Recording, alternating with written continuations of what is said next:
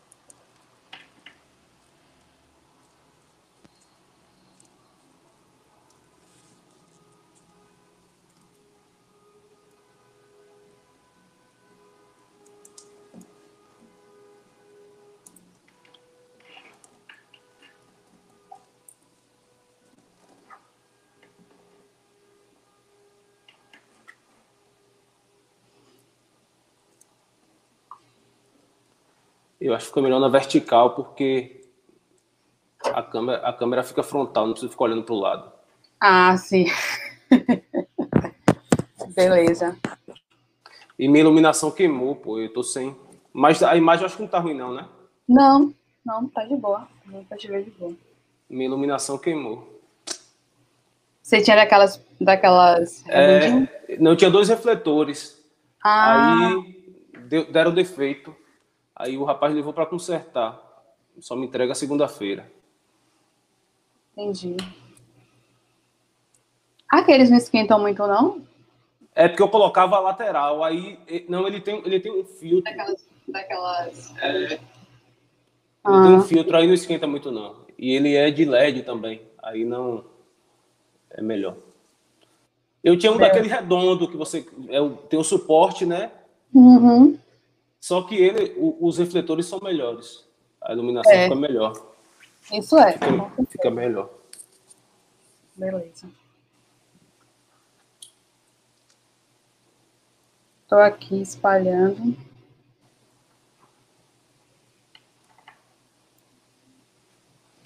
E esse mestrado, como é que tá? É, né? Tô, vou qualificar mês que vem. É, no meio do mês, mais ou menos. Tá aí, tá caminhando, né? E você? Tá você, agora acredita que... que... você acredita que eu ainda não defendi? Mas tá no tempo ainda tá, né? Na verdade, por conta da pandemia, eles deram uma prorrogada, né? Uhum. Mas já deveria ter defendido, só que Osmar tá aí, vai, marca, marca, não marca, marca, não marca, tô aguardando ele. É, muitas coisas envolvidas, muitos projetos, é... aí tá complicado mesmo. Exatamente. Eu tô Mas no pé eu... dele. Ah, tá perto, só falta isso. É, o texto já está pronto. Desde, desde o mês de, de agosto. Hum. Pois. Melhor ainda, que é só realmente esperando o dia mesmo. É. Aí parece que, parece que agora ele vai marcar para o início de novembro. Massa. Boa noite, Julie. Juliana aqui marcando presença.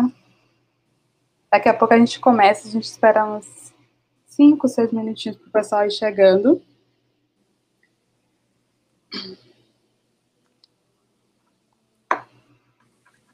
E vai tentar o doutorado, Tássio? Estou avaliando aí. Mas ele quer, Osmar já. já te colocou na berlinda. Foi, mas não sei se eu aguento mais quatro anos com Osmar, não. Rapaz, eu escrevi e reescrevi essa dissertação algumas vezes. Hum. Foi uma guerra com ele. Osmar. Mas, mas assim, ele é muito. Ele, é, ele é tranquilo, na verdade, entendeu? Sim. E essa é uma, uma das coisas assim, que me incomoda às vezes, porque eu gosto do professor que cobra. Sim. E ele não, é de, ele não é de cobrar, ele deixa você à vontade, entendeu? Entendi. Então, se de fato você não tiver é, disciplina e não tiver organizado, você acaba não dando Verdade. Conta. Ele deixa, Verdade. Super à vontade, ele deixa super à vontade. Aí isso me incomodava às vezes. Que eu tinha, Osmar, pelo amor de Deus, Osmar, vamos lá, tá. Deus sinal de vida, né? Faça alguma é... coisa. Mas ele é, ele, é, ele é muito bom, eu gosto, eu gosto dele. Vou falar assim brincando, mas eu gosto, eu gosto muito dele.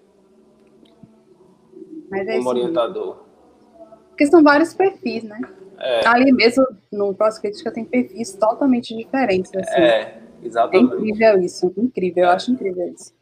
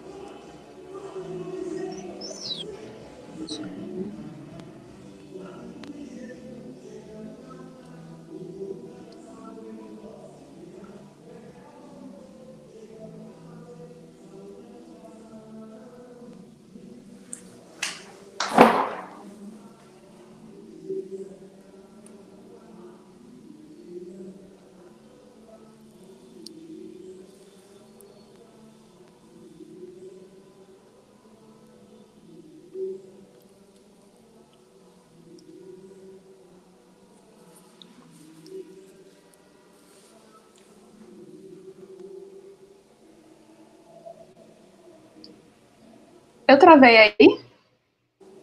Oi? Não. Eu dei uma travada? Não, né? Não, não. Acho que a gente pode já ir conversando, porque de qualquer maneira fica gravado. Né? O bom é isso, né? É verdade. Aqui é uma, é uma gravação ao vivo.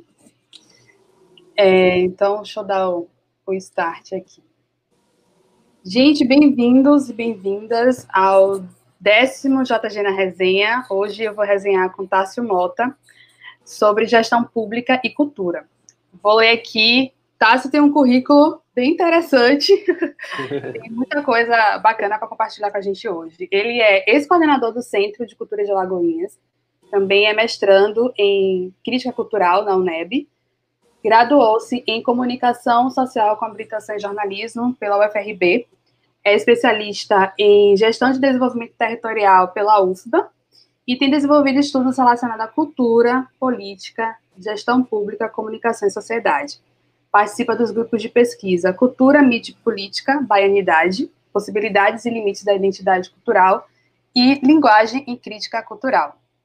Então, Tássio, muito obrigada por ter topado conversar com a gente. A proposta do Na Resenha é que a gente conheça um pouco mais sobre Tássio e também é, a jornada dele, a experiência dele relacionada aos temas de gestão pública e cultura. Quero dar boa noite aqui também a Adriana e a Vini, que já estão aqui com a gente acompanhando. Tem mais alguma coisa que você quer acrescentar, Tássio, sobre o seu, seu perfil? Não, acho que é isso, né? Tenho também um pouco de experiência na área da, da docência, né? Como professor. Mas é isso. Mais especificamente, nos últimos anos, a gente tem trabalhado nessa perspectiva da gestão pública, é, com foco na gestão cultural. Né? Eu tive a oportunidade, como você disse, de coordenar o Centro de Cultura de Alagoinhas, que é um espaço cultural da Secretaria de Cultura do Estado. Eu Sim. coordenei ao longo de três anos e dez meses, né? de outubro de 2016 a agosto de 2020 agora eu precisei me desincompatibilizar, então estou afastado temporariamente dessa, dessa, dessa condição de coordenador do Centro de Cultura. Né? Mas a maior experiência nos últimos anos tem sido, de fato, na área da gestão cultural. Eu acho que é isso. Boa, e aproveitando já aí, né, o gancho, queria que você com, compartilhasse com a gente o início né, da sua relação com esses temas, né, a cultura e a gestão pública. Eu acredito, vou chutar aqui, que começou lá na, na graduação, em jornalismo, e na UFRB, então eu queria que você compartilhasse com a gente.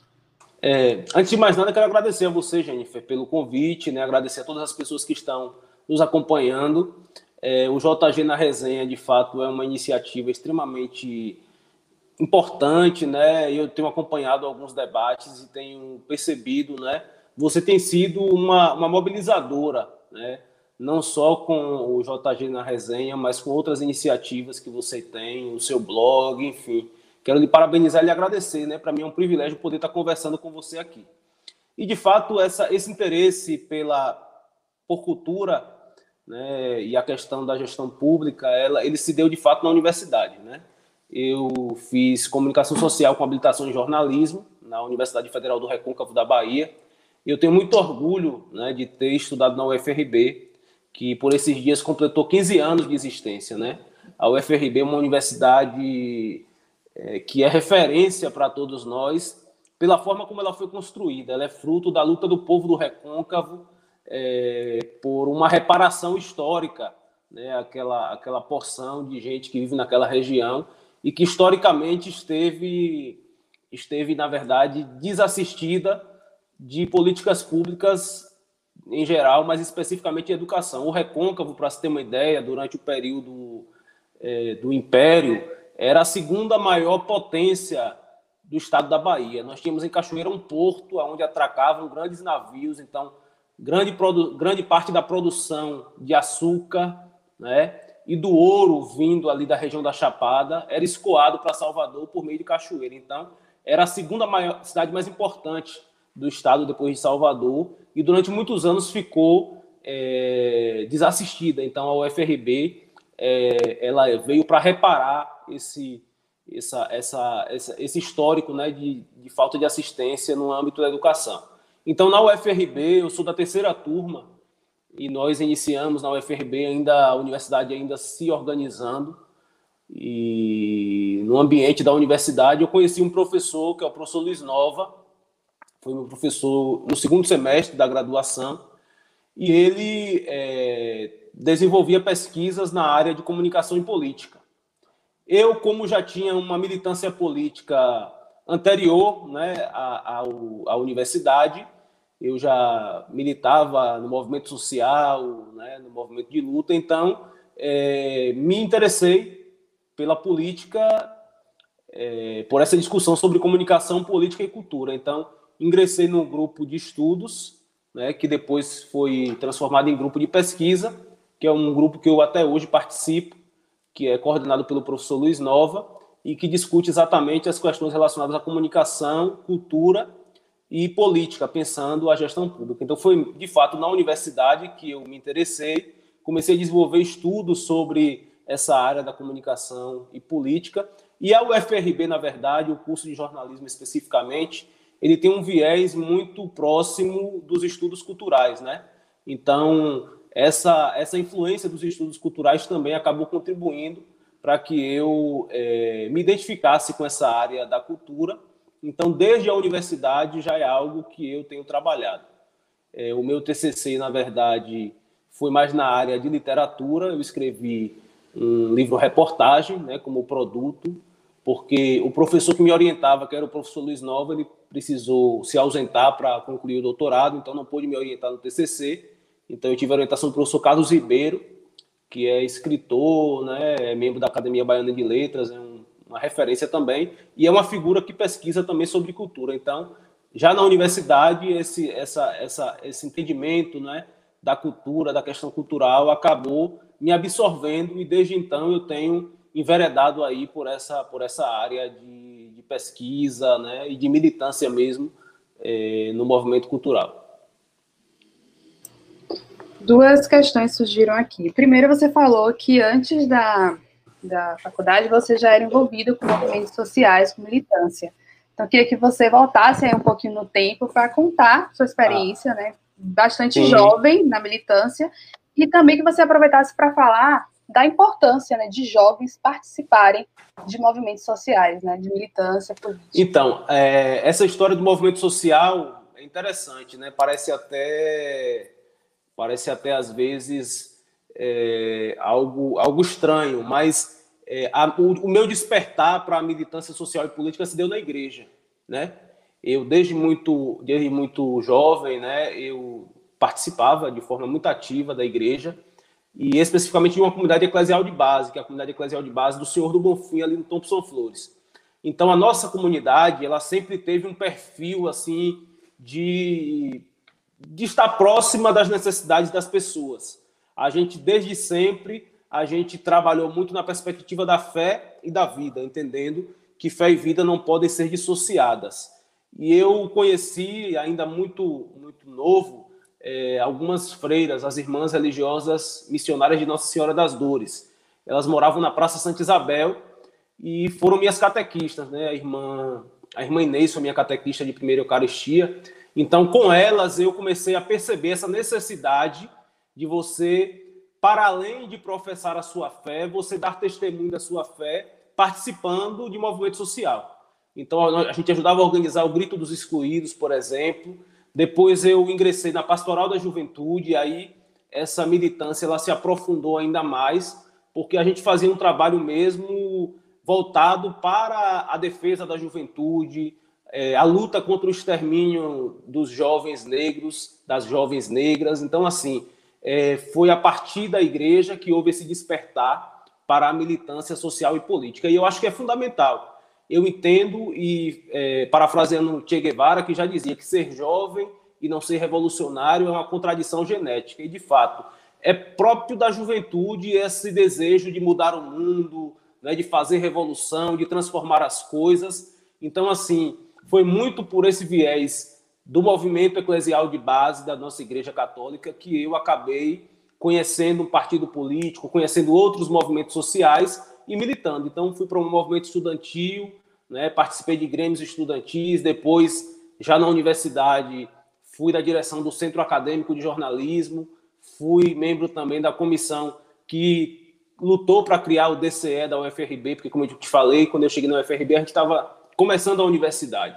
Então, foi lá atrás, ainda muito novo, é, que eu conheci essas irmãs que foram, assim, muito importantes na minha vida. Eu sou muito grato à irmã Carmélia, à irmã Inês, porque foram pessoas, assim, que me, que me despertaram para essa necessidade de você ter cuidado com o outro, de você pensar coletivamente, né? Então, essa militância, ela se deu já no ambiente da igreja e permanece até os dias de hoje. Eu sou um eterno militante, né? das causas sociais, da defesa da vida, da defesa dos direitos humanos. E agora, é, depois de ter trabalhado muito a partir da pesquisa no campo da cultura, essa tem sido também uma bandeira que eu tenho trabalhado muito e defendido, que é o maior investimento na política de cultura na nossa cidade, no nosso estado, no nosso país. Que história curiosa, viu?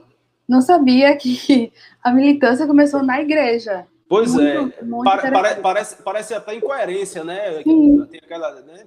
No ambiente da igreja é que surge a militância, né? Foi exatamente no ambiente da igreja e eu sou muito grato por isso. Eu tenho dito sempre, eu sempre falo disso, né? A, a minha comunidade eclesial de base me deu régua e compasso para a vida, né? Muito do, do homem que eu sou hoje eu devo a esses aprendizados. E uma coisa interessante, a maioria das pessoas que estavam na liderança da nossa comunidade eram mulheres. Então, a, na minha vida, a presença de mulheres, é, mulheres de luta, mulheres de muita, de muito, muito empoderadas, é algo constante, desde muito jovem. Foram as irmãs, né? E aí eu falo da irmã Carmélia. A irmã Carmélia é uma figura extraordinária. Ela hoje mora em Goiás, mas ainda assim eu sempre me comunico com ela. E ela foi uma, uma referência para gerações em nossa cidade. Ela fundou o Grito dos Excluídos, ela organizou as mulheres lavador, lavadeiras né, na região do Miguel Velho e da Brasilinha. Ela fundou o movimento de mulheres. Então, assim, eram mulheres empoderadas e eu me orgulho muito de ter sido formado por mulheres. Né? As mulheres foram muito presentes, muito marcantes na minha vida, na minha formação humana, na minha formação cidadã. E muito do que eu sou hoje, eu acredito a, a esse aprendizado, a essas experiências né, com, com essas mulheres tão importantes na minha caminhada. Muito bom. É, ainda aí no tempo jovem de militância, no início da militância, teve algum algum acontecimento, algum episódio que aconteceu lá na, né, que fez você enxergar que era isso que você queria fazer pro resto da sua vida, lutar por essas causas? Teve alguma coisa muito marcante que falou que você deu aquele estalo de dizer é isso? É, olha, é, na pastoral da juventude, né? Aí já um pouco depois, eu deveria ter uns 16 anos, 17 anos, eu, eu ingressei na pastoral da juventude, né? Então, eu coordenava a pastoral da juventude na minha paróquia e depois comecei a participar da equipe diocesana, né? E a nossa diocese é uma diocese grande, extensa, são 25 municípios, e a gente viajava bastante. E aí, é, assim, um, um, dos momentos assim, que foram muito marcantes para mim foi o ano de 2007. O ano de 2007, eu tive a oportunidade de participar de, um, de uma jornada de confiança em Cochabamba, na Bolívia. E essa experiência para mim, né, foram poucos dias, mas foram dias muito marcantes. Quando eu conheci aquela realidade daquele povo ali em Cochabamba, que é uma a terceira maior cidade da Bolívia e é uma cidade muito aonde a questão da, da desigualdade social e da estratificação social, melhor dizendo, é algo muito forte. Então, as experiências que eu vivenciei naquela jornada da confiança em Cochabamba, no ano de 2007, em outubro de 2007, há 13 anos atrás, é, ao conviver e ao conhecer pessoas que viviam numa situação assim de pobreza mesmo, é, e a possibilidade de ter contato com essas pessoas, de estar dialogando, de estar experimentando e vivenciando uma cultura completamente diferente da nossa. É, naquele momento lá, naqueles dias, eu de fato percebi que o meu caminho era esse caminho de militância. Eu entendi que para transformar a, a nossa sociedade era preciso de muita luta, né? Eu tive a oportunidade lá de conhecer o movimento de trabalhadores e trabalhadoras do campo. É, eles utilizam é, como símbolo né, a bandeira da integração latino-americana, que até se parece pelas cores com a bandeira que a comunidade LGBTQIAP+, utiliza. E aí, é, nossa, eram milhares de pessoas na rua com enxadas, com foices, caminhando, né, lutando por direitos, mesmo passando por muita dificuldade, mesmo estando algumas dias sem poder se alimentar da forma mais adequada, é, eles estavam ali muito firmes, né? E eu pensei assim, poxa, a gente às vezes tem tem tanta coisa e a gente reclama, né, da vida, e essas pessoas não têm quase nada, estão aí lutando, alegres, felizes. Então, aquela aquela aquela viagem que eu fiz foi para mim assim uma experiência incrível e que confirmou é, esse meu desejo de lutar pela coletividade. E desde então eu tenho feito isso assim ao longo da minha trajetória, em todos os ambientes por onde eu tenho passado. Pensar coletivamente é algo que, que me movimenta, é algo que me motiva né, a seguir caminhando. Então, esse episódio foi um episódio muito marcante na minha vida militante, na minha vida de fé. Muito bom. Deixa eu dar boa noite aqui a Rita de Cássia, que chegou aqui, a, Elizabeth também. Boa noite, bem-vindas. É, Tássia, você também comentou que na época do, da faculdade, né, seu TCC foi um livro-reportagem. Foi sobre o quê? Qual foi o tema que foi escolhido na época? Então, na verdade, foi, foi um livro-reportagem, é, um, uma biografia, né? É, eu escrevi a biografia de Luiz Nova, que é aquele professor que despertou em mim aquela, aquela coisa do estudo por cultura. Luiz Nova, ele é jornalista, ele hoje tem doutorado na área de, de, de cultura e sociedade pela Universidade Federal da Bahia, mas Luiz, no, Luiz Nova foi é, um dos militantes mais, mais aguerridos no estado da Bahia durante, sobretudo, o período do, da ditadura militar. Então, eu conheci Luiz Nova na universidade, né, como eu falei, e aí comecei a me interessar pela história de vida de Luiz, né? É, ele, ele costumava contar alguns causos né, na, nas aulas, e aí eu fui me sou muito curioso, né? Acho que é próprio de nós, de nós jornalistas, essa curiosidade, né? Essa... Então eu era muito curioso, aí começava a perguntar, a conversar, e aí eu fui descobrir a quantidade de, de coisa que eu tinha para contar sobre Luiz Nova. Então eu, escrevi, eu escolhi escrever essa biografia dele. É, foi um trabalho assim que me, me deu muito prazer de fazer, porque eu pude conhecer assim histórias extraordinárias. Eu viajei alguns alguns cantos da Bahia, porque o Luiz Nova ele foi o primeiro deputado comunista eleito após o golpe militar, após, a, após a, o processo de redemocratização. Então, e durante a, durante a, a ditadura militar, ele foi um dos, um, uma das pessoas que ajudou a organizar a resistência do Partido Comunista aqui na Bahia.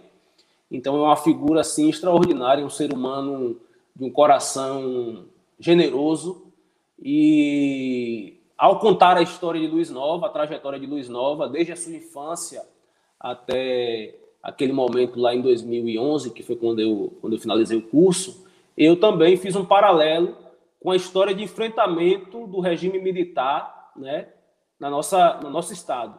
Então, foi uma experiência maravilhosa. Ele, ele é natural de Macarani, que é um município que fica próximo a Itapetinga, no sudoeste da Bahia.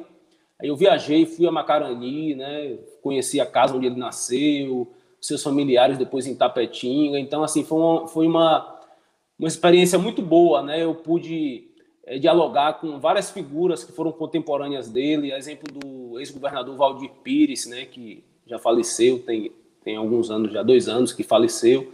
É, tive a oportunidade de entrevistar dezenas de pessoas, assim, deu muito trabalho, né? Porque foram mais de 40 entrevistas e depois você transcrever essas entrevistas, né, para construir né, a, a, narrativa, deu um pouquinho de trabalho, mas assim, foi um trabalho muito, muito prazeroso. E aí, assim, como eu falei, a gente acabou contando um pouco é, da história do enfrentamento à ditadura militar, né? A Bahia é, que é um estado que na sua essência tem sido assim é, um estado de resistência, né, de vanguarda. A Bahia, no enfrentamento à ditadura militar, houveram movimentos muito muito relevantes. Né? Então, assim, tem muitas histórias interessantes.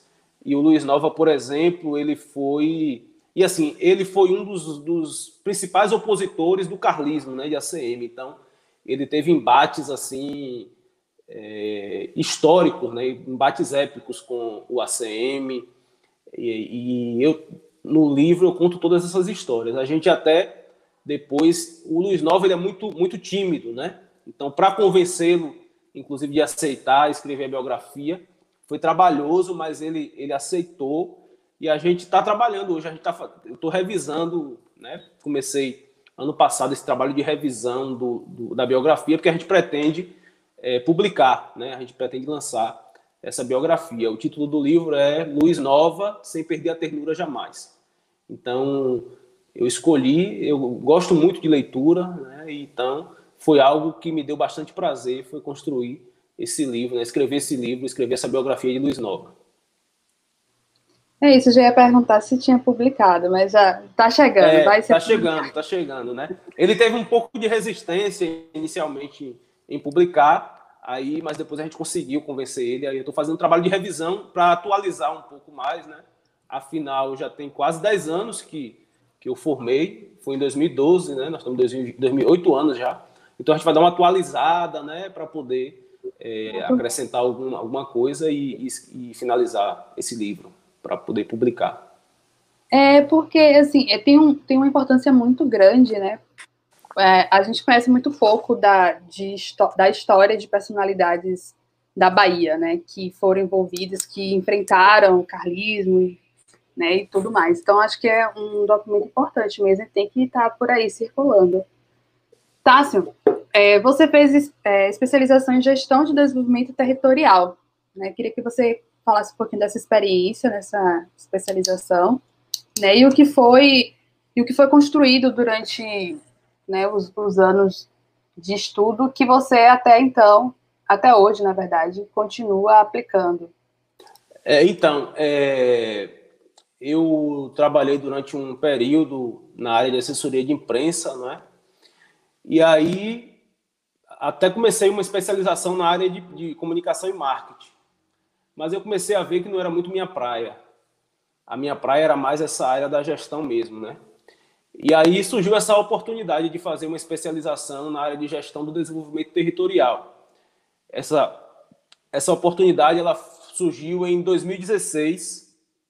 Eu tinha assumido recentemente a coordenação do Centro de Cultura e aí eu comecei também, na verdade eu já, tinha, já, já mantinha um diálogo muito forte com o colegiado de desenvolvimento territorial, porque o estado da Bahia ele é dividido em territórios de identidade, né? E cada território de identidade ele possui um colegiado.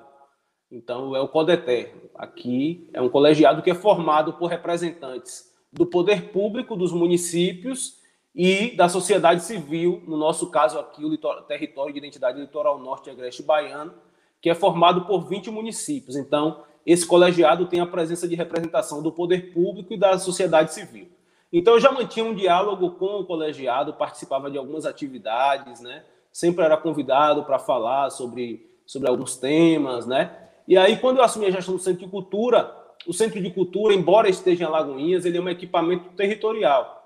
Então, é um equipamento dos 20 municípios do território. Então, eu participei de forma mais efetiva do colegiado. E aí, lá no colegiado, é, surgiu a oportunidade dessa especialização. Foi uma especialização que foi feita em parceria, a UFBA em parceria com a Secretaria de Planejamento do Estado da Bahia, CEPLAN, e foi uma forma de qualificar melhor os agentes que atuavam nos diversos territórios de identidade da Bahia, 27 territórios de identidade. Então foram dois anos de curso, né, a especialização, e eu, como já é uma, era uma área que eu já vinha pesquisando e me interessando, eu também, o produto né, final, trabalho de conclusão do curso, eu escrevi sobre a experiência da Semana de Arte e Cultura do Litoral Norte e Agreste Baiano, que é um projeto estratégico do Centro de Cultura de Alagoinhas e que é, discute né, essa questão da cultura pensando o território de identidade. Então, é, mais uma vez, esse viés da cultura presente na minha, nos meus estudos, nas minhas pesquisas. E assim, foi muito, foi muito interessante a oportunidade de poder fazer essa especialização, porque a gente pôde aprofundar um pouco mais os conceitos, né, os fundamentos da área de gestão pública. É, a especialização ela foi feita na Faculdade de Administração né, da UFBA e eu pude é, pesquisar de forma mais aprofundada essa experiência da Semana de Arte, porque eu assumi a gestão do centro em 2016, como eu falei, a gente estava na quarta Semana de Arte. É, eu e é, a, história é, é, é, uma história um, um, pouco triste, inclusive. É, a ex-coordenadora, Ju Corrêa, ela faleceu no mês de setembro de 2016, e um mês depois eu fui convidado para assumir a gestão do espaço. Então, num momento difícil, né, pela perda de Ju, que é uma figura assim muito querida na cidade, né? Ela era muito querida, era professora de dança, tinha uma escola de, de balé muito conhecida na cidade. E aí quando eu cheguei na gestão do centro, a gente estava um mês da semana de arte, da quarta semana de arte e cultura. E aí eu recebi nos peitos, né, a, aquela aquela coisa de tentar organizar a semana de arte.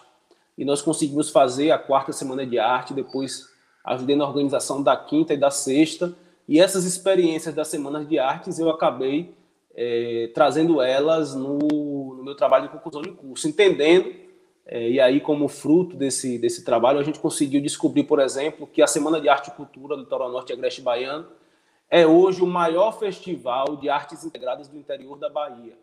Então, a partir das pesquisas, dos números, né, é, das atividades, e é um, uma, um, um evento que envolve é, 20 municípios. Então, tem uma, tem uma expressão significativa para nós. Então, na especialização, eu também tentei, né, no trabalho de conclusão de curso, é, trazer essa experiência da Semana de Arte, entendendo de que forma ela contribuía e continua contribuindo, embora esse ano, com a pandemia, ela não, puder, ela não tenha acontecido, ela contribui para fomentar né, o trabalho dos, dos trabalhadores da cultura do território de identidade, né? E essa descoberta aqui para nós foi muito muito importante, né? Ser o maior festival de artes integradas do interior do estado, né? Então, isso é relevante para o nosso território, para a nossa cidade e para aquele equipamento cultural que é o Centro de Cultura de Alagoinhas.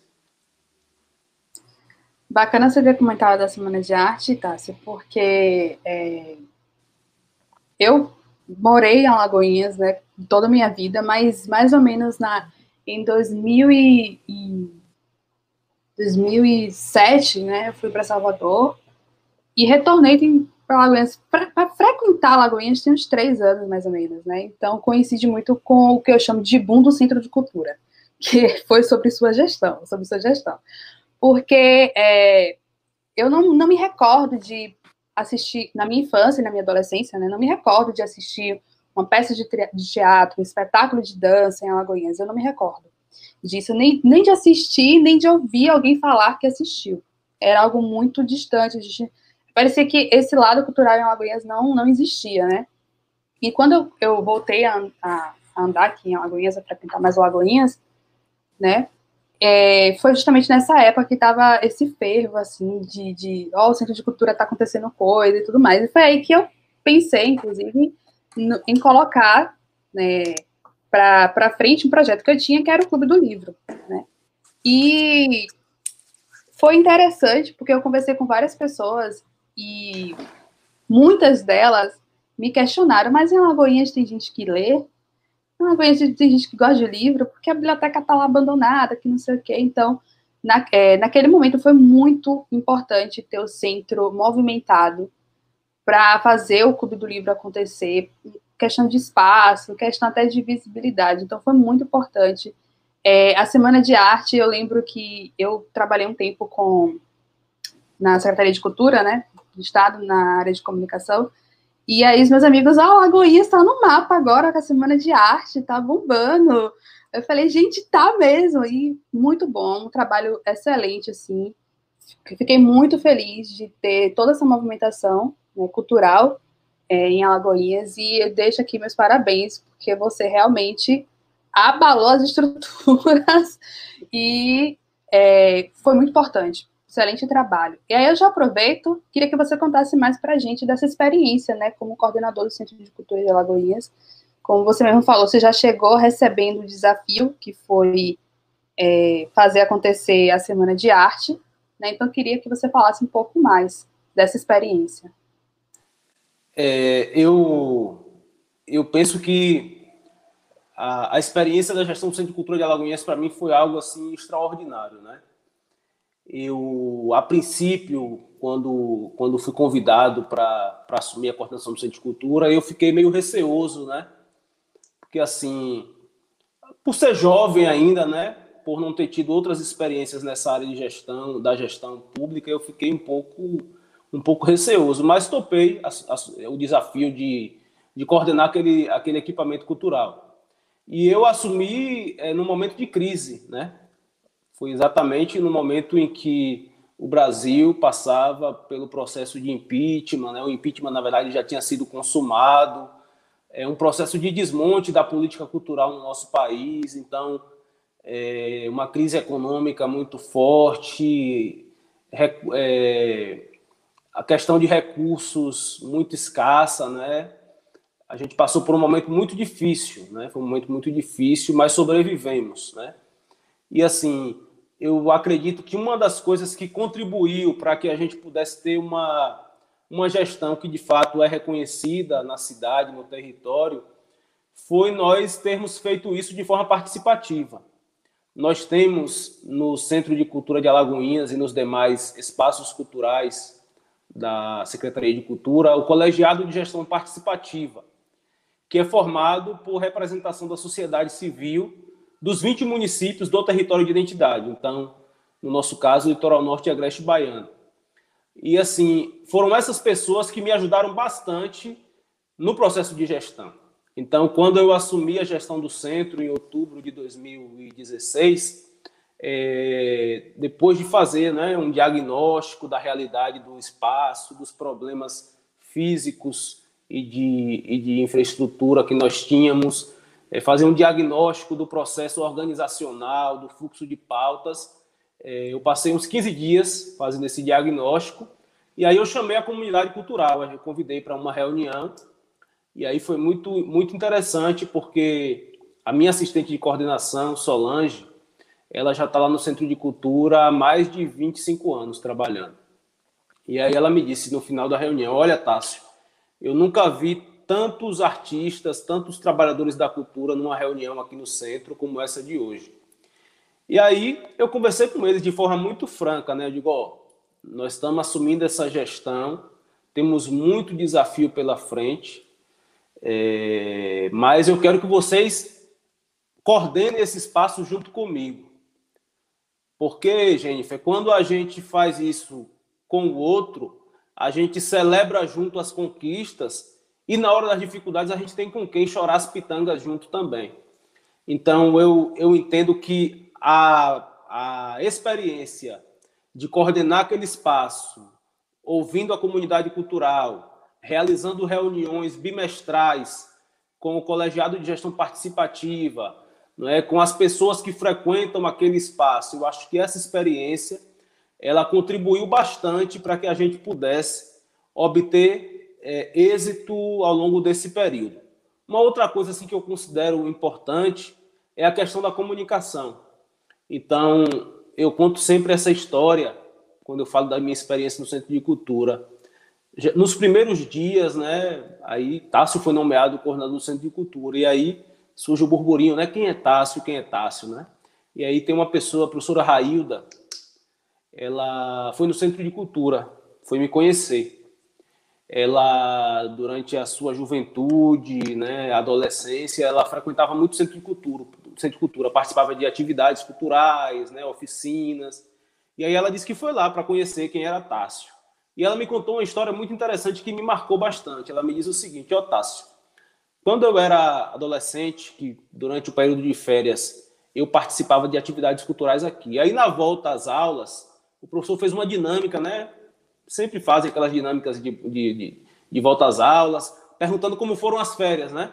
E perguntaram para ela como foram as férias dela. Ela disse que foi muito bom, tal, porque ela participou de oficinas, ficou no centro de cultura. E aí o professor questionou para ela: e existe centro de cultura em Alagoinhas?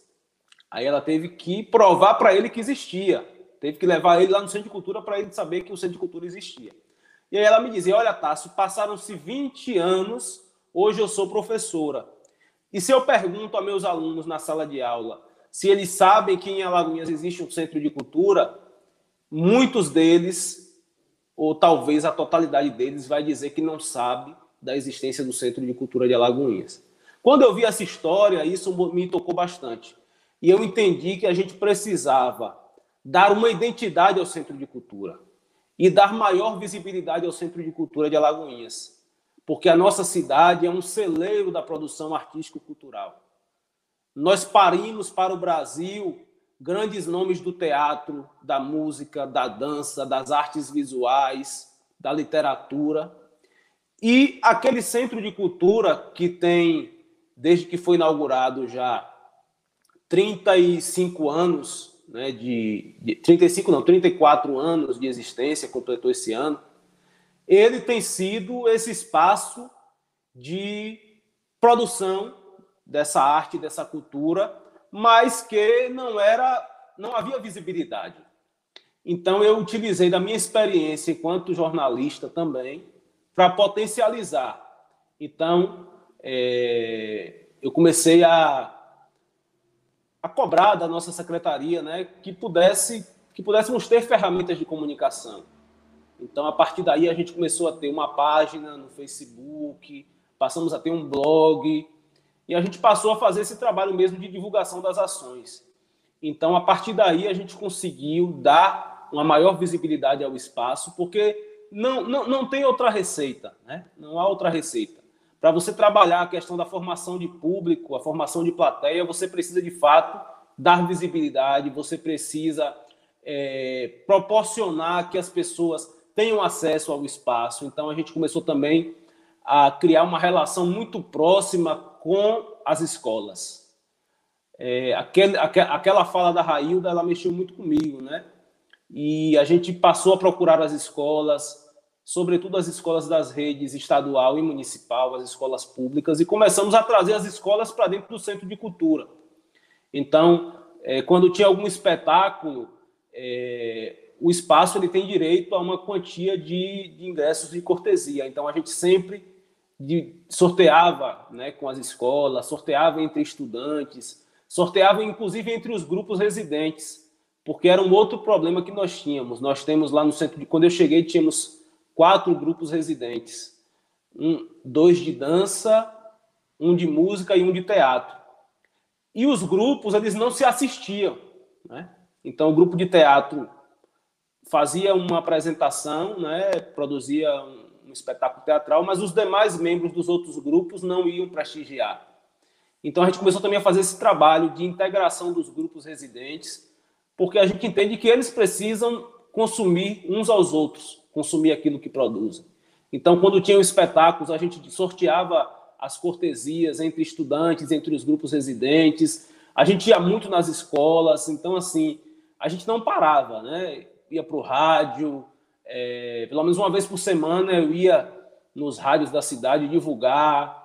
É, a nossa página, a gente não tinha ainda uma equipe de comunicação na nossa diretoria de espaços culturais, e aí eu mesmo acabava alimentando a página, né, colocando informações, e criamos lista de transmissão no WhatsApp, começamos a divulgar, e dessa forma o centro ele começou a ser melhor conhecido.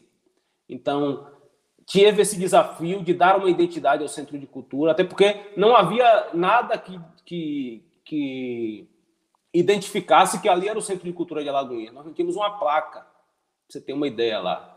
E aí a gente fincou uma placa lá que foi feita por dois artistas da cidade, pintamos a marca do Centro de Cultura na frente para as pessoas saberem que aquele espaço cultural existia e a partir daí a gente começou a ter uma maior frequência. Tanto é que em três anos e dez meses, é, três anos e dez meses não, em três anos, porque esse ano de 2020 nós não tivemos nenhuma atividade, porque o calendário cultural em nossa cidade ele de fato começa no mês de março e foi quando a pandemia ela ela ela se instalou aqui no nosso país então desde então as atividades paradas mas em três anos nós realizamos mais de mil eventos e passaram pelo Centro de Cultura 138 mil pessoas.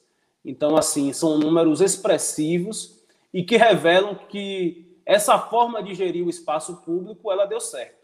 Então, eu penso que é dessa forma que a gente pode contribuir para que as pessoas tenham acesso aos bens culturais, né? para que as pessoas tenham acesso às políticas públicas. É você gerindo os espaços, gerindo né, a política pública de forma participativa, porque aí, como eu disse, quando acerta é todo mundo que está acertando, quando erra é todo mundo que está errando. Então, essa foi um pouco da minha experiência, né?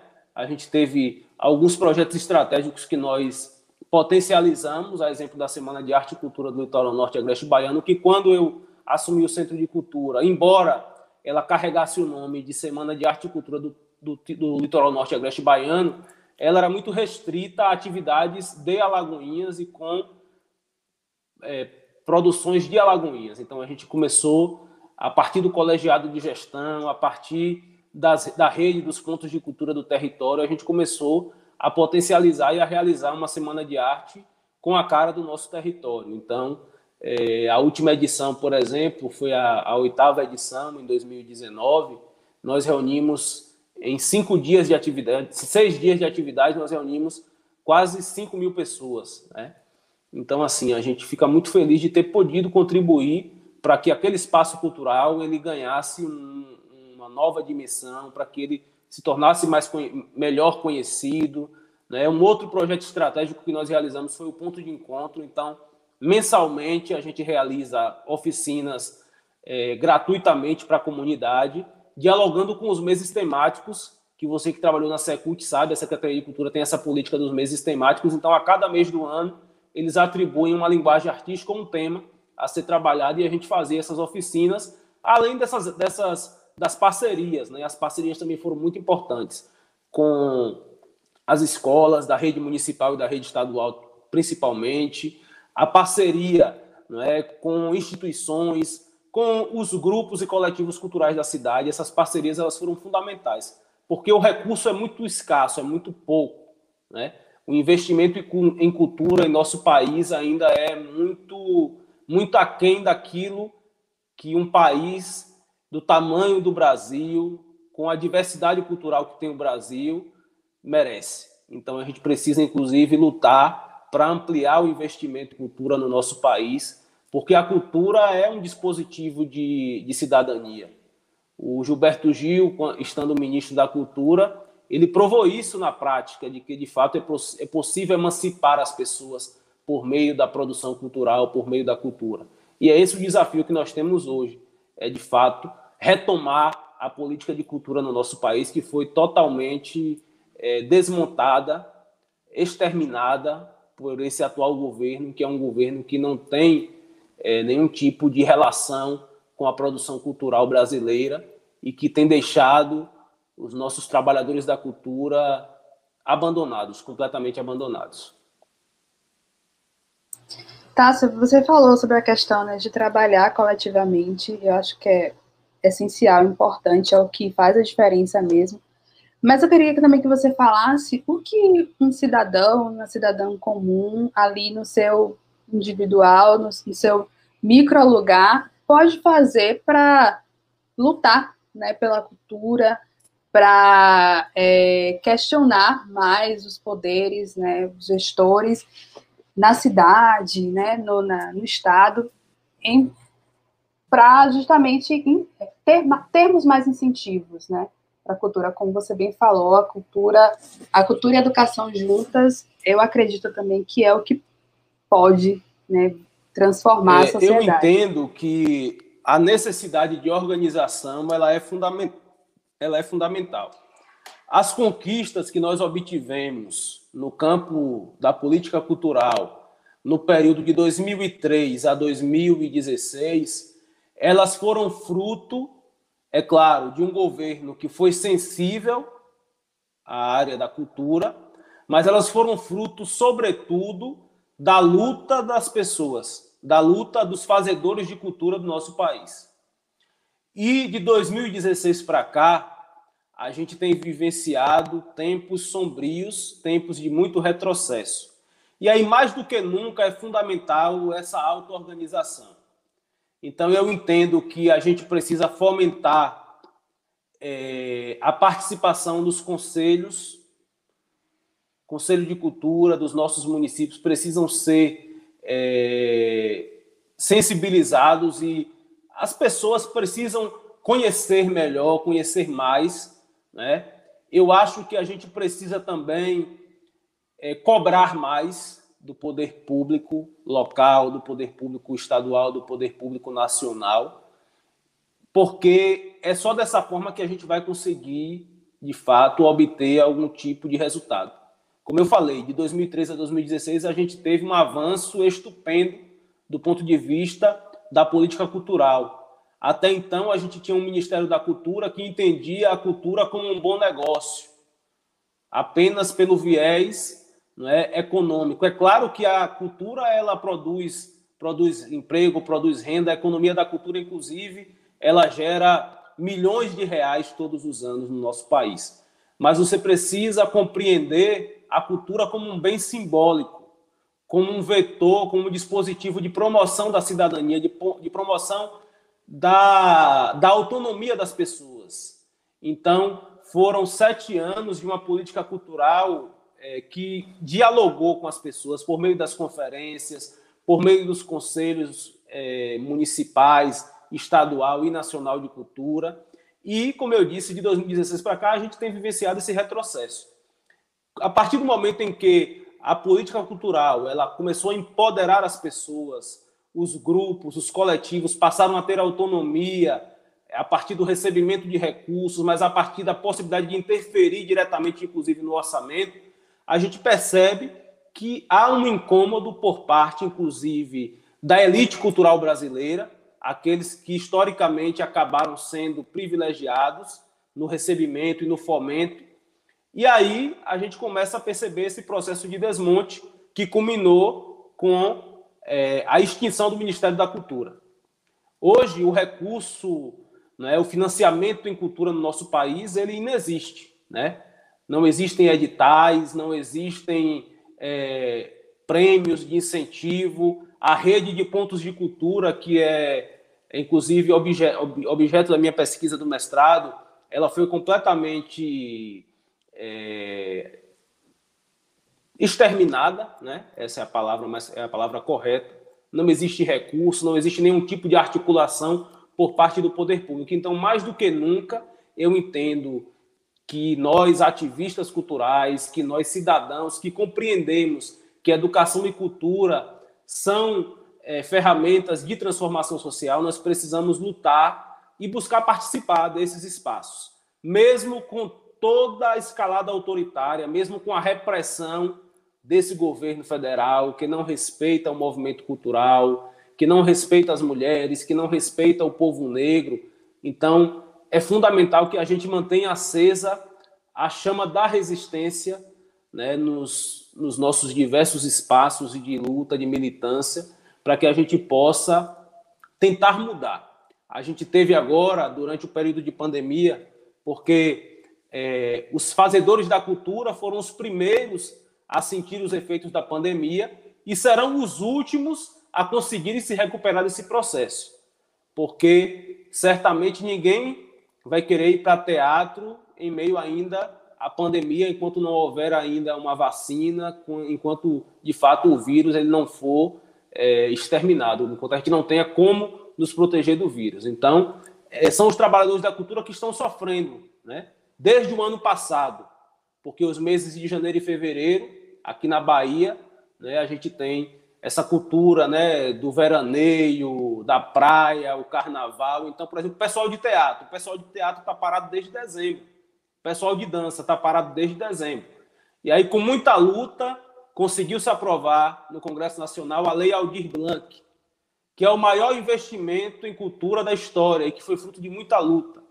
Então é preciso que as pessoas entendam que o, o presidente não fez nenhum favorzinho, não. Não foi porque ele gosta da cultura, não. É porque houve pressão popular, houve mobilização e foi aprovado um recurso de 2, 2 bilhões para estados e municípios para socorrerem as pessoas. Só que um auxílio que era para ser emergencial, nós já estamos no mês de novembro quase, né? no meio do mês de outubro, e o recurso não chegou ainda aos fazedores da cultura. Então a gente percebe o quanto que essa burocracia estatal ela acaba muitas vezes é, prejudicando, contribuindo para que as pessoas que são as destinatárias principais do recurso público elas não sejam atendidas. Então a gente tem essa, teve essa vitória com a aprovação da lei Aldir, Aldir Blanc, mas até hoje o recurso de fato ainda não chegou aos fazedores da cultura. Então, o Estado da Bahia lançou já uma série de, de editais, é, inclusive foi feita uma, uma, feita uma homenagem ao professor Jorge Portugal, que foi secretário de Cultura, né? Então, esses editais eles carregam o nome do Jorge Portugal, mas a maioria das prefeituras ainda não nem dialogou com a comunidade cultural para discutir de que forma esse recurso ele será ele será utilizado, ele será investido para que esses fazedores da cultura eles possam se recuperar ou possam pelo menos ter as suas contas pagas. Eu conheço muita gente de teatro, por exemplo, que voltou para o interior, né, que tinha casa alugada em Salvador e devolveu a casa. Uma galera que estava passando necessidade mesmo e o pessoal estava fazendo cesta básica, arrecadando alimentos para poder distribuir, porque de fato a pandemia ela ela pegou em cheio né, essa turma da cultura e que está ainda com muita dificuldade. Então, só voltando àquela questão inicial, é preciso muita luta, é preciso organização, é preciso ocuparmos os espaços, os conselhos de cultura, né? é preciso organizarmos os coletivos, os grupos culturais, para que a gente possa, de fato, é, ter de volta uma política de cultura que promova, né, que incentive e que possibilite o desenvolvimento do nosso, do nosso país. Muito bom, vários esclarecimentos, adorei. Tássio, é, ainda na questão da experiência, né, como coordenador do centro, eu queria que você falasse das implicações dessa escolha, né, a escolha de ser uma voz ativa em prol da cultura em Alagoinhas, né, quais, quais foram as dificuldades que você encontrou, é, você contou a história bonita, né, da professora, mas acredito que tiveram muitas dificuldades, resistências, críticas. Queria que você falasse também um pouco disso. É, sem sombra de dúvida, né? A gente a gente enfrenta resistência todos os dias. A primeira resistência que eu tive que que superar foi exatamente talvez a desconfiança da comunidade cultural local pelo fato de Tássio não ser um dançarino, não ser um ator, não ser um cantor, não ser alguém que estava nesse ambiente artístico, né? Então essa foi a primeira a primeira resistência que eu tive que enfrentar. É, a segunda resistência que eu enfrentei foi quando eu entendi que o Centro de Cultura de Alagoas precisava ser ocupado por todos e todas. Então nós escancaramos literalmente as portas do Centro de Cultura para todos, porque aquele é um equipamento público, aquele é um equipamento de toda a comunidade. Então, haviam comentários de que a gente estava é, enchendo o centro de cultura de, de grupos de pagode, né? que a gente estava enchendo o centro de cultura de maconheiros. Eram esses os comentários que a gente ouvia por parte de pessoas dessa elite cultural que ainda permanece muito forte também na nossa cidade. Mas isso não não nos não não pelo menos a mim, né? Não não me esmureceu, pelo contrário, me deu mais fôlego para poder trabalhar na perspectiva de ocupação daquele espaço. Tanto é que hoje nós temos lá 14 grupos residentes, entre grupos e atividades que ocorrem é, é, cotidianamente, né, que ocorrem frequ com frequência, nós temos 14 grupos. E assim, eu me orgulho muito, né, sem nenhuma vaidade, mas me orgulho de poder ter abrido as portas daquele espaço, mesmo com essas resistências. E aí, para vencer a primeira resistência, que foi a resistência pelo fato de eu não ser do meio, né, não ser artista, foi exatamente a partir do exercício da escuta. Então, qualquer produtor, qualquer artista, qualquer trabalhador da cultura dessa cidade, do território, pode ter qualquer queixa com relação à nossa gestão, menos uma queixa relacionada à escuta. Nós sempre ouvimos bastante e sempre acolhemos a todos de forma indistinta, produtores, né, artistas e assim ouvindo muito, inclusive, porque é, eu, eu entendo que o exercício da escuta é fundamental para a gente, inclusive, avançar. As críticas, elas, muitas delas, né, não todas, porque tem pessoas que criticam mesmo com o intuito de tentar destruir a pessoa, mas as críticas, elas nos servem de farol para que a gente melhore, para que a gente tente mudar. Então, a partir do exercício da escuta, eu consegui driblar essa barreira. E tanto é que nós temos uma relação assim excelente com todos os produtores, artistas, enfim, proponentes, pessoas que utilizam aquele espaço. A segunda resistência que eu te falei, que foi quando a gente de fato escancarou as portas para os grupos, ela foi superada a partir do momento que a gente começou a, a mostrar o produto, a produção daqueles meninos. Então, é, a gente precisa compreender que o conceito de cultura, ou melhor, os conceitos de cultura, de cultura são muitos eu não posso achar que só é cultura aquilo que é erudito. Eu não posso achar que o que é popular é menos importante do que o que é erudito. Pelo contrário, a gente precisa respeitar as tribos, né? a gente precisa respeitar aquilo que se produz de cultura urbana. E Alagoinhas é uma referência, por exemplo, na produção de música urbana na produção da cultura urbana, de hip hop, de rap, é uma referência. Hoje, um dos maiores rappers do Brasil é o Irã, que é de Alagoinhas. Nós temos aqui a maior escola de rap do Brasil, que é o coletivo Petrolatividade, que é um grupo residente do Centro de Cultura de Alagoinhas. Nós temos aqui a banda Sangue Real, que produz é, de uma forma assim espetacular música, cultura. Então, assim, é, trazer essas pessoas para o um ambiente do centro de cultura gerou muitos incômodos, mas nós não não esmurecemos porque a gente entende que aquele lugar é o lugar de todas e todos, né? Trazer a a turma da periferia da cidade para dentro do Centro de Cultura de Alagoinhas foi desafiador, mas nós conseguimos e temos lá. A grande maioria dos membros dos grupos residentes do Centro de Cultura moram em bairros periféricos. São jovens muitos deles que viviam em situação de vulnerabilidade social e que encontraram na arte, na cultura e na acolhida que nós demos essa perspectiva de transformação social que a gente havia falado aqui anteriormente. A cultura e a educação, elas transformam sim as vidas das pessoas. Então eu conheço dezenas de jovens lá que a partir dessa presença nos grupos residentes, por exemplo, abandonaram a criminalidade. Então é possível transformar a sociedade para isso é preciso ter muita força, é preciso ter couro grosso, e meu couro já está muito grosso, das pancadas que a gente vem tomando ao longo da vida, porque a gente não consegue agradar todo mundo, mas eu não abro mão dessa perspectiva de que as pessoas ocupem aquele espaço, né, de que as pessoas usem para produzir a sua arte, a sua cultura, independente de que tipo de arte, de que tipo de cultura seja. Porque, como eu disse, o nosso país é um país diverso e eu não posso achar que o pagode é menos importante que a música clássica. Né? O pagode é a expressão de uma comunidade, é a expressão de um grupo, de um gueto, como a gente diz. Agora, é claro, a gente combate as músicas que acabam é, vulnerabilizando a mulher, que tem no seu, na, sua, na sua letra conteúdos é, racistas, misóginos, homofóbicos, machistas. Então, isso a gente combate, né?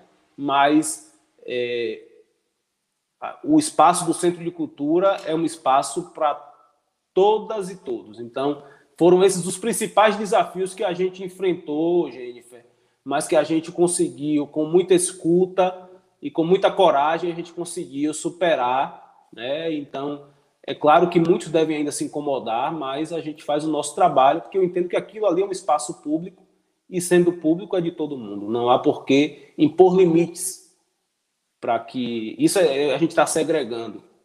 E segregar não é o que a gente o que a gente deseja. Pelo contrário, é acolher, né? É abraçar, é possibilitar que esses grupos, que esses artistas, eles possam ter visibilidade, inclusive.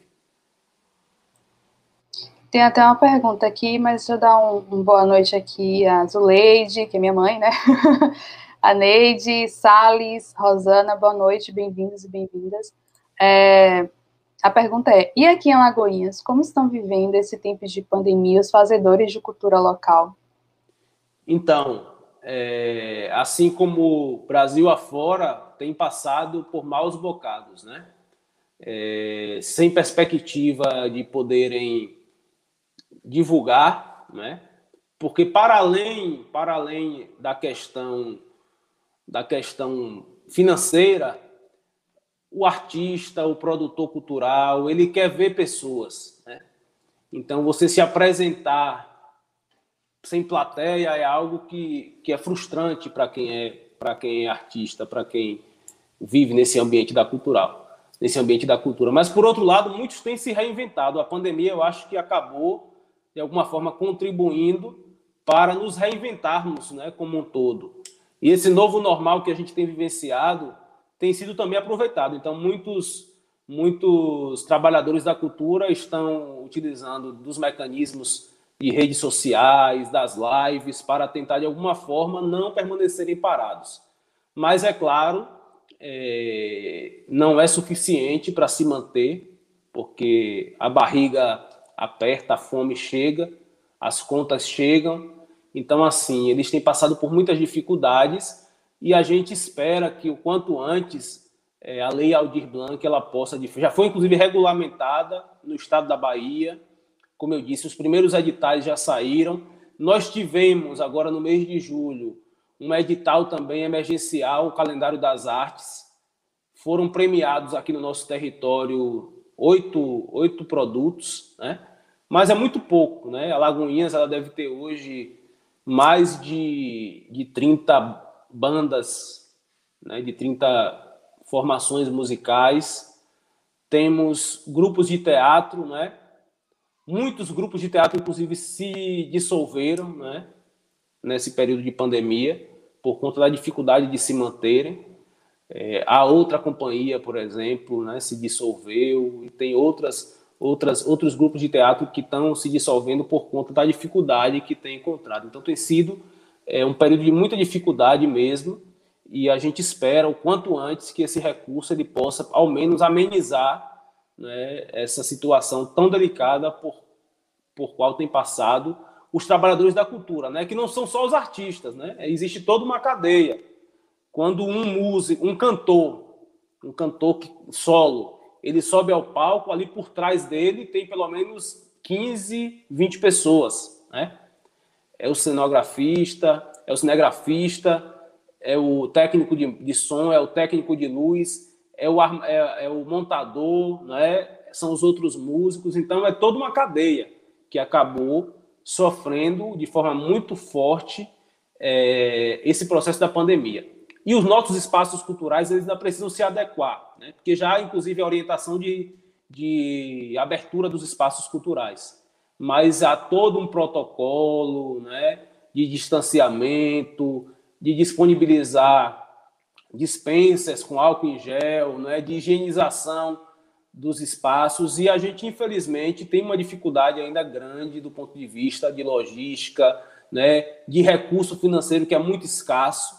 Então, a gente não sabe ainda quando, de fato, os nossos espaços culturais vão reabrir para novamente acolher a comunidade cultural. Então, é um momento muito difícil, desafiador para todas e todos nós, mas a gente tem confiança de que essa pandemia ela possa, ela possa passar, né?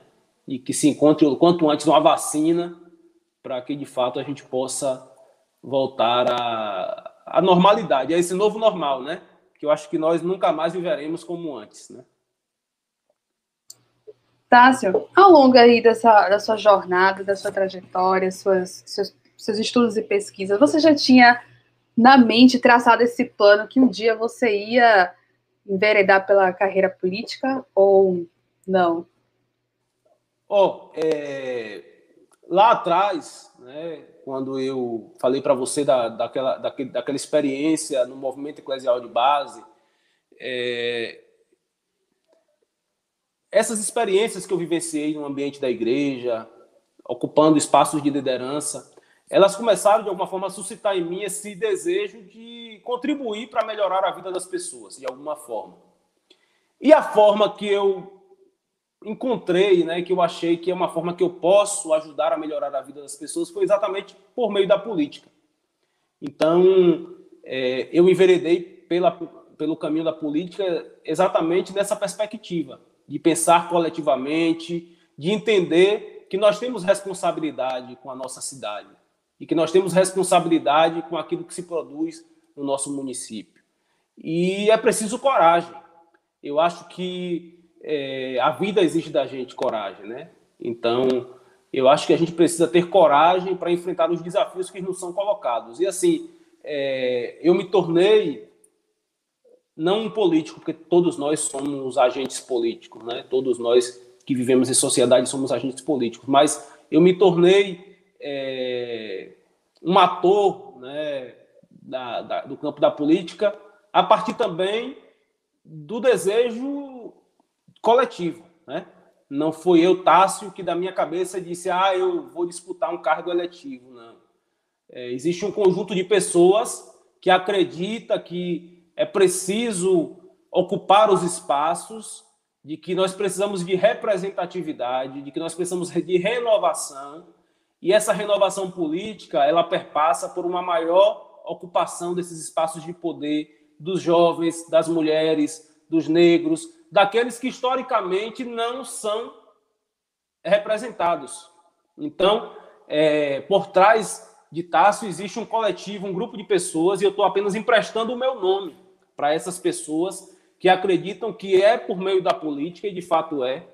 Não há como mudar, não, não existe outra não existe outro caminho. Não há como pensar a transformação da sociedade sem, sem que seja por meio da política. Por mais que haja uma tentativa de criminalizar a política e os políticos, por mais que existam políticos e políticas que não são referências para nós, mas esses maus políticos eles são fruto talvez desses votos que são mal dados. E talvez são frutos também, muitas vezes, da falta de coragem nossa de disputar esses espaços e de ocupar esses espaços. Então, foi pensando nessa perspectiva que, em algum momento, é, isso surgiu lá. Já desde muito tempo, né? E depois na universidade, no ambiente da universidade, é, isso assim aflorou de forma mais mais efervescente, aquele desejo de mudar o mundo. É claro que aos poucos a gente vai caindo meio que na real também, né? Quando a gente é mais jovem, a gente acha que pode mudar o mundo, que pode fazer a revolução, que pode né, transformar tudo, mas aos poucos a gente vai percebendo que não é bem por aí. Mas de fato é possível transformar a sociedade, é possível fazer diferente.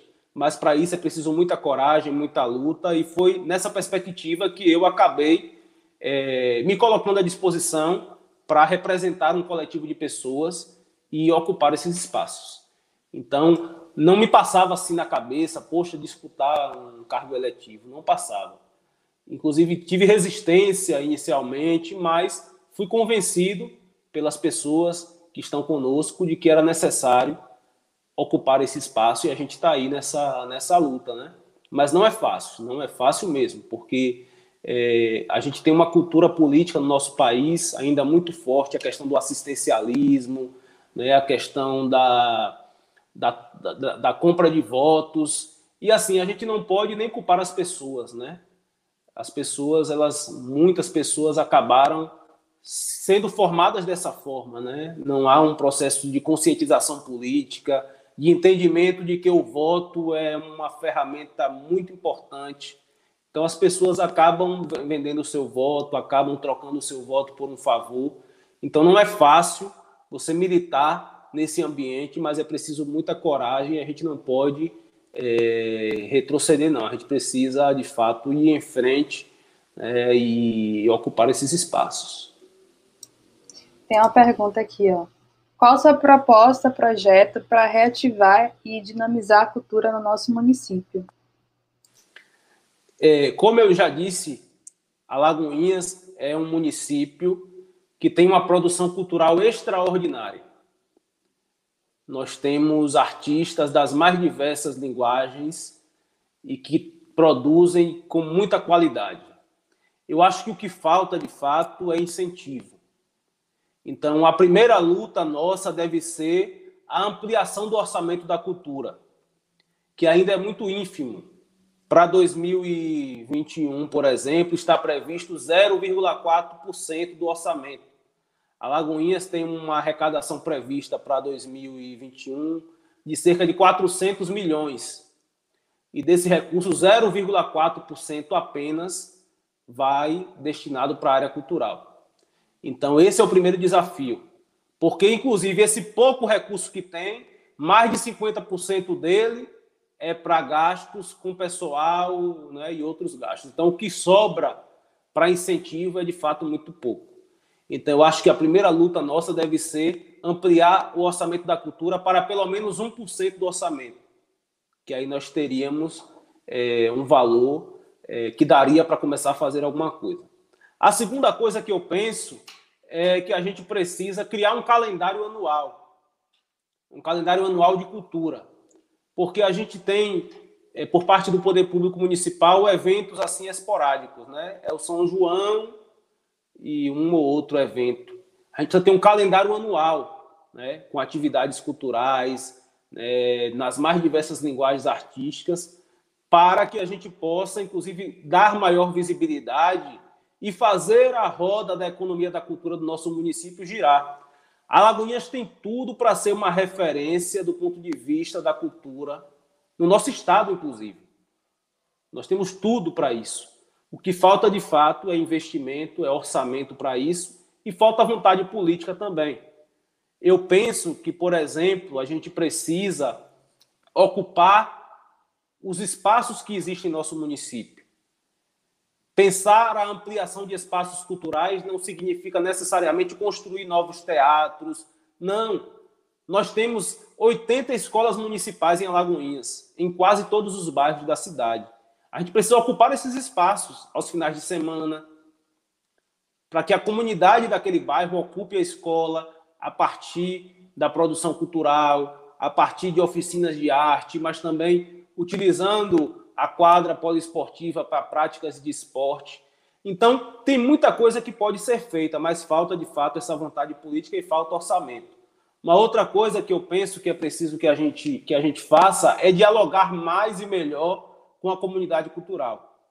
Então, é preciso manter esse diálogo constante com os artistas de nossa cidade. É preciso fazer as coisas ouvindo esses artistas de nossa cidade. Nós precisamos pensar a política de editais, por exemplo. Alagoinhas é um município que já deveria estar pondo em prática a política de editais. Municípios menores que Alagoinhas já conseguem conceber essas ideias dos editais. É o caso de Cachoeira, onde eu morei por quatro anos. Lá já existem editais municipais. Então, é ampliação do recurso, é a vontade política para a gente tentar potencializar o fomento a partir de editais, mas também a partir de um calendário anual. É, é inadmissível que desse 0,4% de recursos que a gente tem para a cultura, você gaste, por exemplo, 150 mil num show de Belmarques no São João. Nada contra Belmarques. Nada contra Belmarques. Mas é preciso pensar o que é de fato prioridade para a cultura no nosso município. É você gastar 150 mil com uma banda no São João, ou é você com 150 mil potencializar um calendário mensal ou bimestral, né? Nós temos, por exemplo, a experiência do hip hop, como eu disse para vocês. As batalhas de rap aqui da nossa cidade, elas reúnem pelo menos 100, 200 jovens todo final de semana ali na Praça Mário Laerte, que a galera é, apelidou de, de Praça da Skin. E eles fazem aquela atividade sem nenhum tipo de incentivo parte do poder público. Então, é preciso, de fato, um maior incentivo. E uma outra questão que eu entendo é essa. É você é a questão da interseccionalidade. É preciso pensar a política pública a partir da interseccionalidade e é preciso trabalhar também de forma, de forma transversal. Então eu entendo que, por exemplo, educação e cultura precisam caminhar lado a lado. A gente tem uma experiência muito interessante nas escolas da rede estadual, que são os projetos, eh, os projetos estratégicos, né? O AVE, o PROVE, o FACE, né? Que ocorrem anualmente. Eu acho que a gente precisa trazer essa experiência para a rede municipal. É preciso dialogar melhor com o Centro de Cultura de Alagoinhas. Né? Eu estou lá no Centro de Cultura, como eu te falei, fiquei lá três anos e dez meses. E o nosso diálogo com a Secretaria de Cultura local é muito incipiente. Então é preciso potencializar aquele espaço de cultura. Nós temos a Praça do Céu no Ferroaça, na Santa Terezinha. Lá existe um espaço cultural excelente, climatizado, com estrutura de iluminação, com estrutura de som, e que é pouco utilizado, ou melhor, é subutilizado. Então, assim, a gente tem muita possibilidade, a pode ser uma referência na questão da cultura. A gente precisa buscar, por exemplo, a, a iniciativa privada. Não dá para conceber que a gente tenha aqui um polo de bebidas né, que utiliza do nosso recurso, da nossa maior riqueza, que é a nossa água, e que não há nenhum tipo de contrapartida social, de apoio a projetos culturais, de apoio aos grupos culturais da cidade. Então, assim, existem muitas possibilidades. O que falta, de fato, é essa vontade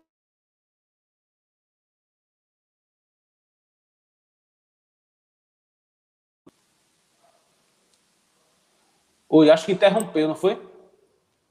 Foi. Mas voltou, Agora voltou. Voltou, voltou.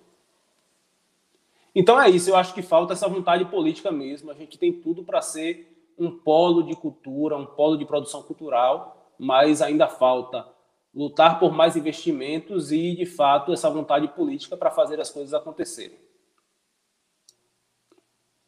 É, voltando à questão dos artistas na pandemia, tem uma pergunta aqui. E a questão do uso das tecnologias para a divulgação do trabalho cultural tem chegado para todos? Esse é um outro problema. Eu acho que essa pandemia ela acabou revelando, como eu disse, é, a face mais nefasta da desigualdade social do nosso país. Quando eu percebo que, por exemplo, é, muitas das pessoas ainda não têm acesso à internet no nosso país, isso, de fato, é um problema sério que a gente tem que enfrentar.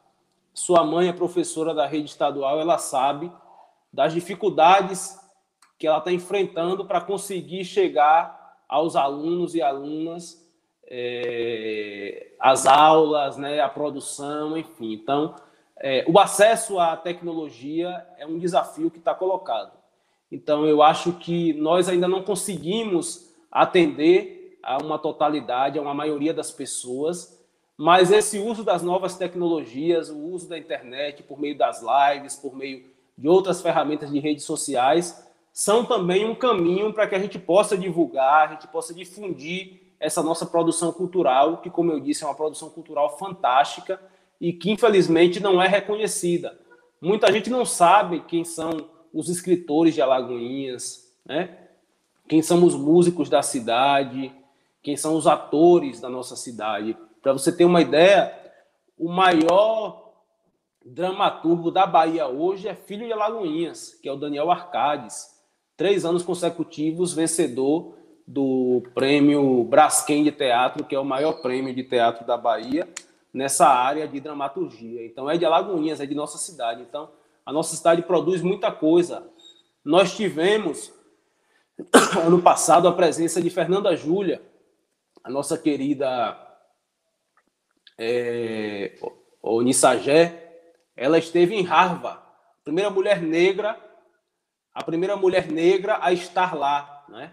Primeira mulher baiana negra está em Harvard num congresso extremamente relevante que discutiu arte e cultura, e foi Fernanda Júlia que estava lá representando a Bahia, representando o Brasil. Então, assim, nós temos figuras extraordinárias no nosso país, na nossa cidade, e que infelizmente é, não tem essa visibilidade. Então, é preciso que a gente possa dar maior visibilidade a essas pessoas. Tássio, para a gente já ir finalizando nossa resenha, queria que você falasse um pouco de quem é que te inspira, né? Pode ser personalidades, produtos culturais que você anda lendo, que você anda vendo, que te inspira nesses tempos intensos e incertos. Olha, tem, tem, tem algumas figuras assim que me inspiram bastante. É, uma das figuras assim que me inspira muito é minha mãe. Minha mãe, ela, ela é de uma resiliência assim extraordinária, não é? Minha mãe é professora, trabalha com educação infantil já há quase há mais de 30 anos. E assim, nesse período de pandemia, quando eu percebo a dedicação dela, a dedicação assim ainda maior, né? Porque as aulas estão sendo agora virtuais, né? Aulas online. Então, quando eu percebo aquele desprendimento, aquela aquela vontade de fazer chegar, né, as informações para os alunos, eu sinto ainda mais orgulho, então é uma pessoa que me inspira muito, é minha mãe. Mas também é, me inspira bastante, por exemplo, a, a figura do Gilberto Gil. Gilberto Gil é um músico que eu aprendi a gostar, ouvia desde criança, porque meu pai é fã de Gilberto Gil. Meu pai era muito fã de Gilberto Gil dos Novos Baianos. Então, eu cresci ouvindo Novos Baianos, Gilberto Gil, Caetano Veloso. E o Gilberto Gil, ele me inspira porque foi a partir da gestão dele no Ministério da Cultura que nós passamos a ter no nosso país uma política cultural que pensa o ser humano, que pensa a cultura enquanto um bem simbólico, que pensa que a cultura ela é sim promotora de cidadania, promotora de autonomia, né? que ela é sim capaz de incluir as pessoas. Então, Gilberto Gil é uma pessoa que me inspira bastante. E, por fim, tem um livro que, para mim, é um livro assim de cabeceira, que eu li e reli já diversas vezes, que é um livro do Frei Beto, Batismo de Sangue. Você, você deve conhecer, você que é uma leitora, é, uma grande leitora, deve conhecer o Batismo de Sangue. Eu já li e reli Batismo de Sangue pelo menos umas umas oito vezes. E é um livro que a cada vez que eu leio me estimula ainda mais nessa luta por igualdade, por justiça social, por fraternidade, por transformação social. Ao ler a trajetória de Frei Beto, de Frei Tito, de Frei Fernando, um deles, o Frei Tito, que doou sua vida, ele, ele acabou se suicidando em virtude é, da, da repressão, não é? em virtude é, das atrocidades da, do período de ditadura militar, da tortura, ele acabou se suicidando. Então, ao rever a, a trajetória desses, desses homens e do Carlos Marighella, né, que é a figura central do livro, eu acabo compreendendo que é preciso lutar, que não dá para ficarmos, como, dizia, como diz Raul Seixas, sentados com a boca escancarada, cheia de dentes, esperando a morte chegar. É preciso lutar. Então, essas são minhas inspirações. Esse é meu livro de cabeceira. É nele que eu sempre vou buscar forças, relendo, para poder seguir adiante nessa luta por uma sociedade mais justa, mais fraterna, onde as pessoas elas sejam respeitadas e tenham seus direitos atendidos, como prevê a nossa Constituição. Tássio, muito obrigada tá, pela nossa resenha. Gostei, adorei mesmo, de verdade. A, a resenha fica salva no YouTube para quem quiser assistir depois, e em breve também eu coloco nas plataformas de podcast para quem quiser só ouvir. Então, agradeço muito. Você tem algo mais a compartilhar, a dizer? Na verdade, é só agradecer, Jennifer. Foi muito bom conversar com você. Eu quero mais uma vez lhe parabenizar, não só por essa iniciativa da resenha, mas pela iniciativa do Clube do Livro. Você conseguiu provar que em Alagoinhas tem, tem sim é, leitores, verdade. e são muitos leitores. Então, assim, é uma experiência é, pioneira em nossa cidade e que eu desejo que tenha vida longa, né? Porque é um espaço de troca de experiência, é um espaço onde a gente tem a possibilidade de coletivamente né, consumir literatura. Então, eu lhe agradeço, né? É, pelo espaço, por poder estar dialogando com você. É sempre um prazer conversar com você. Você que tem assim um conhecimento vasto sobre literatura, sobre cultura também. Então, muito obrigado mesmo pela, pela experiência e que você siga sendo também essa agente de transformação social. Quando você mobiliza uma iniciativa como o Clube do Livro, você está sendo um agente de transformação social por meio da leitura, né, incentivando as pessoas, né, levando as pessoas a refletirem, porque mais do que ler é preciso refletir. Né? A leitura, além, é, está para além de você simplesmente ler, é preciso refletir, né, trazer essas experiências para a nossa realidade, para o nosso dia a dia, e você faz isso muito bem. Então, parabéns, muito obrigado. E foi um prazer enorme conversar com você nessa noite de sexta-feira. Né? Um dia depois do Dia dos Professores, eu quero aproveitar para parabenizar a todos os professores, a sua mãe que estava aí acompanhando, a Elizabeth, que também é professora, enfim, a todas e todos esses guerreiros que agora, no período da pandemia, têm se desdobrado para dar conta né, dessa dessa missão que lhe foi confiada, que é de educar as pessoas. Muito obrigado mesmo, gente. Muito obrigado. Eu que agradeço, Tássio. Galera que nos acompanhou até agora, boa noite. Obrigada pela companhia e até a próxima. Valeu, Tássio. Valeu, gente. Obrigada. Um abraço. Valeu. Outro, tchau. Tchau, tchau.